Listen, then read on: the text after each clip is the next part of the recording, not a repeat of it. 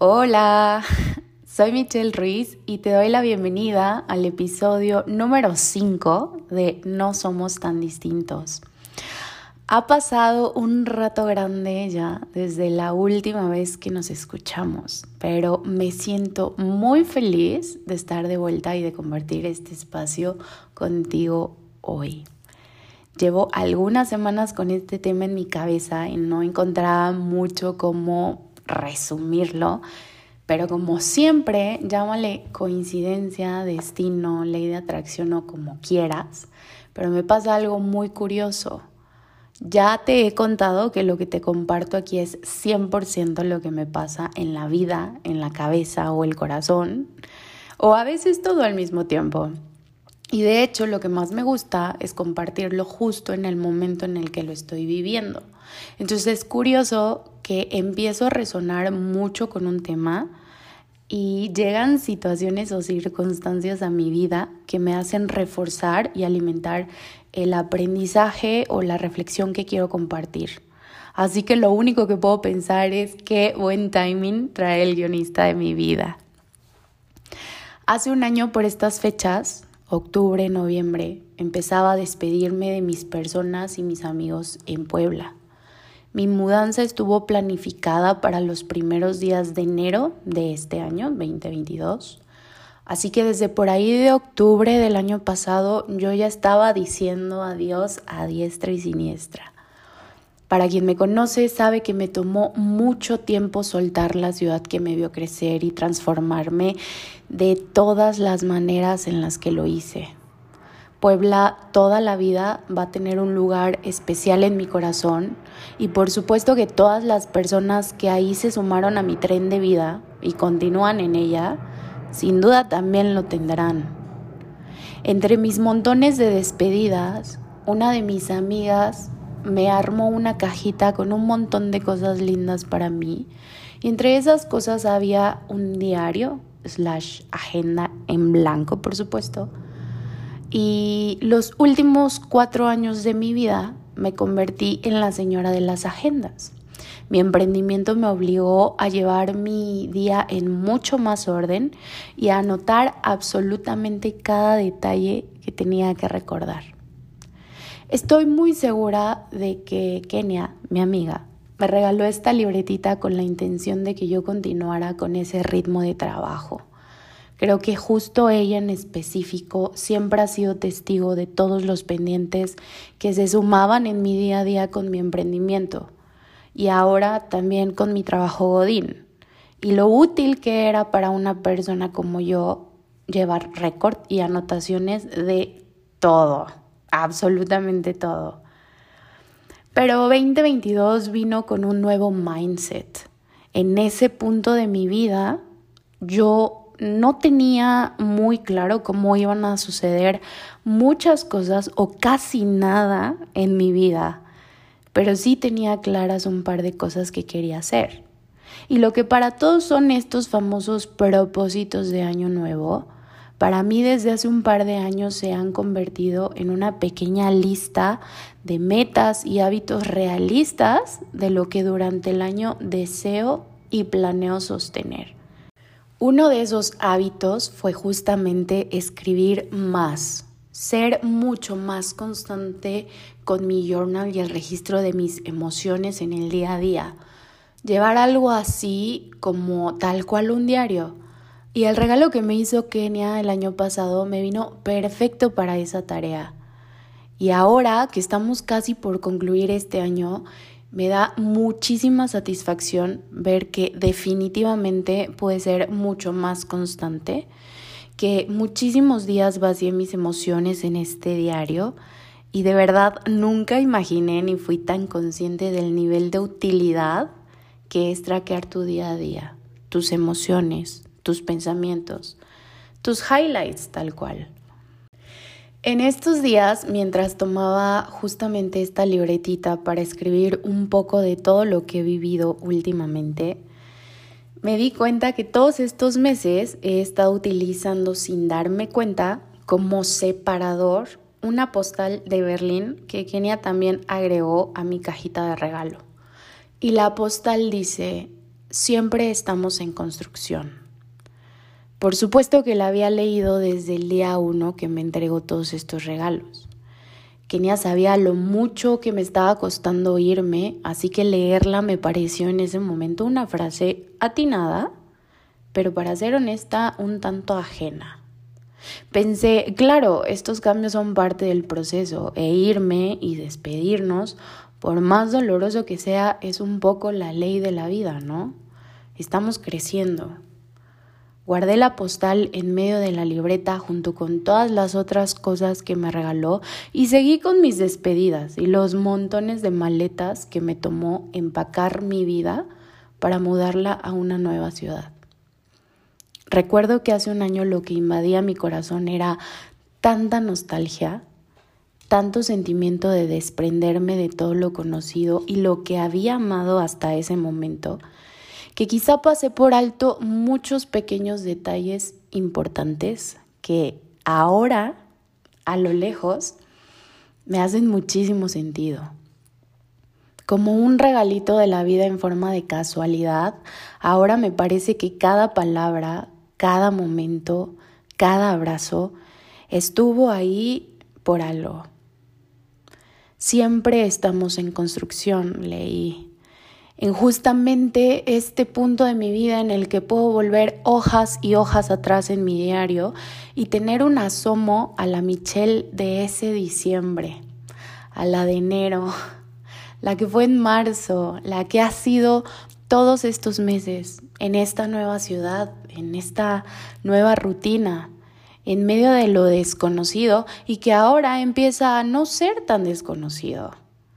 Y ha sido una aventura descubrir y recordar a través de todo lo que he escrito que cada día, de cada semana, de cada mes, ha sido una Michelle distinta enfrentando la vida y las sorpresas que con ella vienen. Yo no sé si para ti este año se ha sentido igual, pero para mí ha sido como que cada mes trajo un reto diferente a mi vida. Y para este punto honestamente estoy como el meme de, ya. pero al mismo tiempo hay mucho sentimiento de satisfacción por haber llegado donde estoy hoy, por haberme traído hasta aquí y que encima de todo por fin se sienta tan bien estar en donde estoy, sentirme cómoda con la piel que habito, sentirme plena con mis logros, con mi hogar, con las personas que me rodean, con quién soy. Y si tuviera que poner todo ese sentimiento en una sola frase, sería me siento muy afortunada. Pero es muy importante mencionar que para llegar a donde estoy hoy, hubo una Michelle con 100.000 nuevos miedos desbloqueados en enero. Una Michelle sintiéndose muy perdida y solitaria en febrero. Una Michelle con el corazón cerrado con tres candados en mayo. Una Michelle en remodelación y total reconstrucción todos y cada uno de los meses hasta ahora. Y de verdad, cada uno de ellos ha sido prueba y error y sería una total mentira decir que todo este trabajo fue siempre fácil, ha sido siempre satisfactorio y que además lo he logrado yo sola. No es verdad. Nunca he estado sola. Contrario a lo que yo creí cuando me mudé, he estado siempre demasiado acompañada, de hecho, bien acompañada la mayoría de las veces. La vida me ha premiado poniéndome a mi hermano y su familia como mis ángeles guardianes, literalmente a un lado de mí. Me ha bendecido trayendo a buenos amigos que en la vida imaginé que viviríamos en la misma ciudad, pero que aquí están y hoy son parte de mi día a día. Y también he tenido la fortuna de seguir rebotando mis reflexiones y mis crisis, mis momentos padres y no tan padres, con mi familia y mis mejores amigos, incluso a la distancia. Ya te he contado muchas veces que soy una freak control y que además sobrepienso muchísimo todo. Son hábitos y conductas con las que trabajo de verdad todos los días. Pero para cuando he llegado a perder la pelea con mi propia mente, que por cierto muchas veces actúa como si fuera esa amiga tóxica que te dice todo lo malo que hay en ti disfrazado de crítica constructiva, para cuando la vida se me ha venido encima y por cada madrugada en la que no he pegado el ojo con escenarios que todavía ni pasan, pero que solo imaginarlos me atormentan, me he obligado a mí misma a aferrarme a alguna de las herramientas que ahora tengo para frenar en seco y cuestionarme todo lo que me estoy diciendo. Para mí, hacer ejercicio, escribir, ir a terapia, dejarme acompañar, vaciarme con mis personas no solo me ha hecho el camino más llevadero, sino también me ha permitido recordarme que todos estamos aquí en el mismo intento de descubrir qué onda con la vida, quiénes somos, cómo lo estamos haciendo, qué estamos haciendo, por qué lo estamos haciendo. Todos nos preguntamos lo mismo y todos vivimos en el intento de resolverlo cada conversación con quienes han sido mi lugar seguro, quienes me permiten ser yo sin juicios ni temor a que se vayan por mostrarme tal cual soy, ha sido un gran recordatorio de que no, no somos tan distintos. Todos estamos en esta batalla. Y así como a veces les ha tocado a ellos hacerme coco wash y echarme la plática motivacional, también me ha tocado a mí muchísimas veces ser ese recordatorio para ellos de que vamos a estar bien. Me ha tocado mucho decirles y compartir algo que te quiero compartir, que tengo muy pero muy aprendido ya y que siempre digo y no siempre hago, pero que sí es muy real que trato de hacer cada vez más consciente cada día. Y es la importancia de ser compasivo contigo me parece que la vida en sí ya es demasiado dura allá afuera como para tú mismo ser tan duro contigo. Me parece que de todos los lugares a los cuales podemos huir para refugiarnos del dolor, volver a ti en un estado de calma debería ser el primero. Todavía recuerdo la primera vez que practiqué ser compasiva conmigo misma. Me recordé siendo una chiquita indefensa de cinco años, con mucho temor y pidiendo solo un abrazo y el amor de mamá.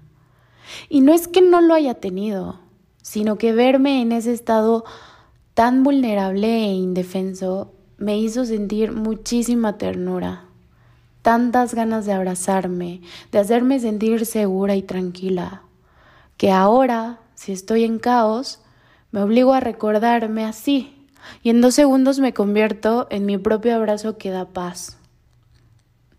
No ha sido nada fácil. Tampoco es la cosa más sencilla. Pero definitivamente no es imposible. Y te lo dice alguien que recurre a la autocrítica mucho más de lo que me gustaría. Sé compasivo contigo. Sé gentil. Sé amoroso. Qué importante aprender a darte a ti mismo o a ti misma la paciencia, la calma, la compasión, el amor que le das a los demás. Sentimos tanta prisa por tenerlo todo solucionado, por sanar, por crecer, por tener éxito, por tener bienes, que nos exigimos muchísimo todo el tiempo. Queremos estar en acción y en producción todo el tiempo porque si no, nos decimos que no estamos haciendo lo suficiente y nos metemos unas friegas o físicas o mentales o ambas al mismo tiempo que no nos dejan respirar. No nos damos chance de atravesar por cada momento con calma, con paciencia, con el espacio que merece. Ni siquiera somos conscientes del diálogo interno, de eso que nos decimos frente al espejo todos los días no nos detenemos a cuestionarnos qué tan real es eso que nos decimos.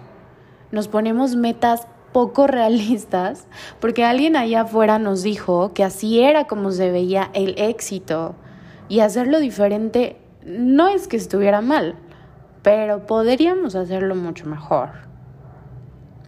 Michelle de Febrero tenía prisa por conocerlo todo en esta nueva ciudad.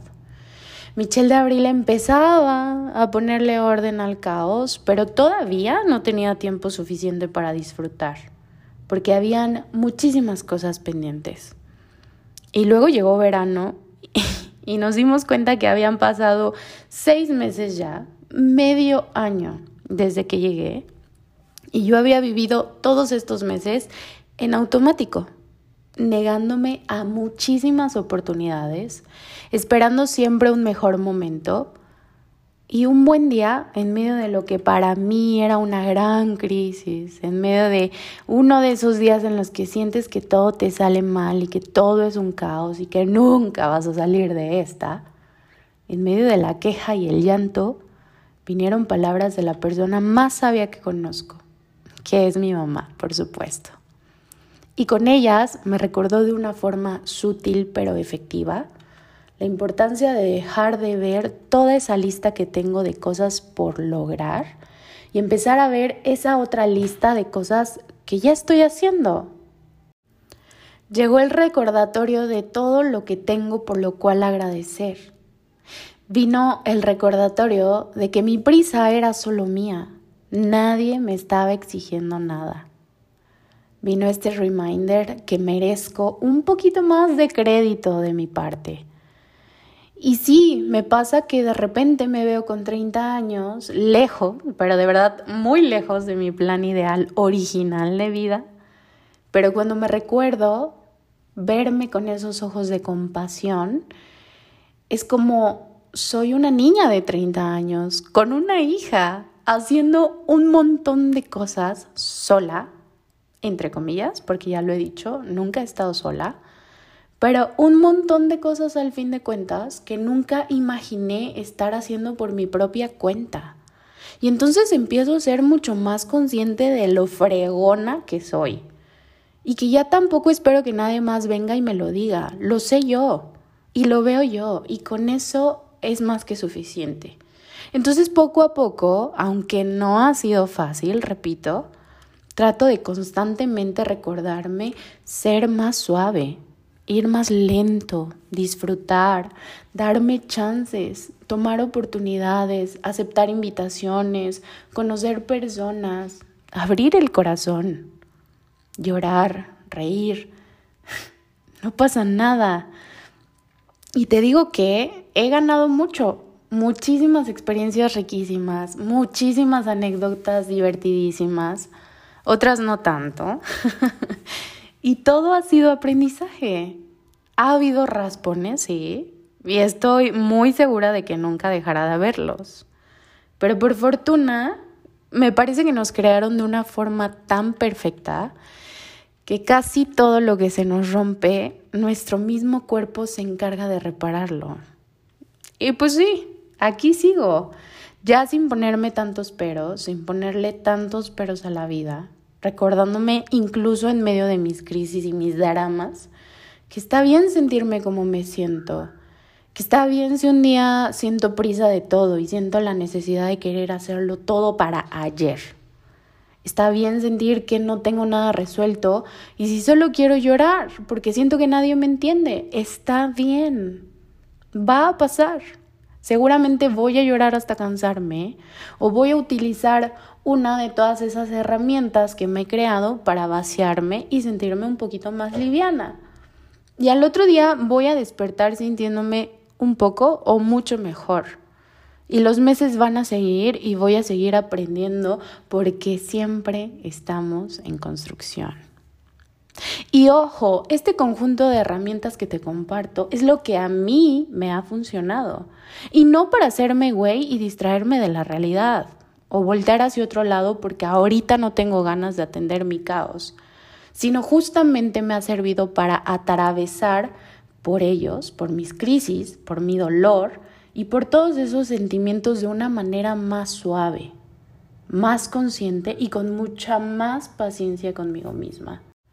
Porque si algo he aprendido todo este tiempo, es que evadir el dolor solo lo va a traer de vuelta más tarde. Y casi siempre en el momento menos oportuno. La herida tarde o temprano va a sangrar, pero qué importante cuidar no hacerlo sobre alguien o algo más. Estoy muy segura que Kenia no tenía ni idea que escribir esa frase en la postal que me regaló me iba a traer tanta reflexión y entendimiento casi 11 meses después. Que ese juego de palabras iban a tomar tanto sentido ahora. Y también estoy casi segura que ni siquiera fue su intención. Pero espero con todo mi corazón que Kenia sepa la fortuna que sigue siendo para mí tener su amistad, que elijo ver de una manera mágica y casi como destino las semillas que siembra en mí con sus palabras y su amor. Y así como ella lo ha hecho conmigo, espero este capítulo para ti, que me escuchas, siembre un par de semillitas que te ayuden a transicionar de manera más suave por lo que sea que estés atravesando hoy en tu vida. Que esto sea una invitación a poner más atención a los pequeños detalles, a revisar constantemente el tono en el que te hablas a ti mismo, a cuestionar tus propios juicios y pensamientos, a preguntarte de dónde vienen y que sea un recordatorio de que mereces rodearte de personas que te permitan ser tú, que sean tu lugar seguro cuando el mundo se te venga encima, pero también a buscar ser tu propio lugar seguro para ti. Que mereces ser paciente contigo y tus procesos y que recuerdes que siempre estamos en construcción. Y toda obra, mientras es creada, lleva tiempo y lleva muchísimo esfuerzo.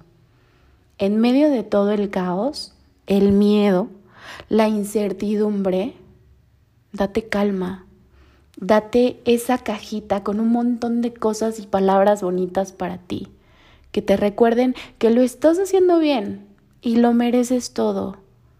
Estamos en construcción, en camino a ser un pedazazo de obra de arte.